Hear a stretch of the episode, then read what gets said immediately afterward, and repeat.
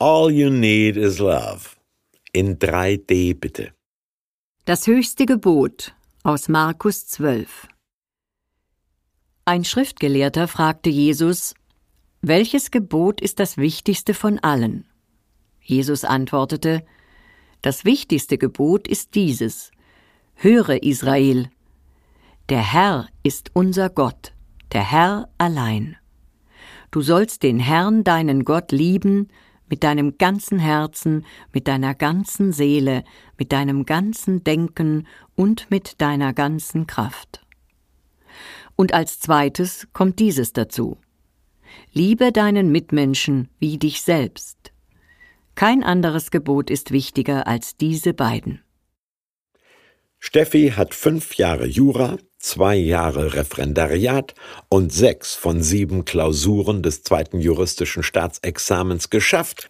Da lautet die Prüfungsfrage, was ist das Wichtigste? Hä? Das Wichtigste wovon? Zivilrecht, Strafrecht, Verkehrsrecht, Familienverwaltungs- oder Wirtschaftsrecht?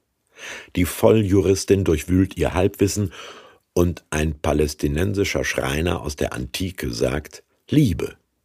Liebe Gott und deinen Nächsten wie dich selbst. Für den Juristen, der Jesus fragte, war klar, mit Gesetz meine ich die jüdische Rechtssammlung als Lebensordnung, Satzung und Bundesschluss mit Gott und Menschen. Zu dieser Tora gibt es 613 Einzelbestimmungen, damit nicht jeder Hansel Gut und Böse für so beliebig hält wie der Klempner den Hammer. Deshalb unterrichten wir Rabbiner die praktische Anwendung für das moralisch Richtige, das ethisch gute Leben. Und was lehrst du? Jesus sagt nicht verkürzt Nächstenliebe oder Doppelgebot der Liebe. Er nennt drei liebesmotivierte Beziehungen die Vertikale zu Gott, die Horizontale zum Nächsten und die Zentrale zu einem selbst.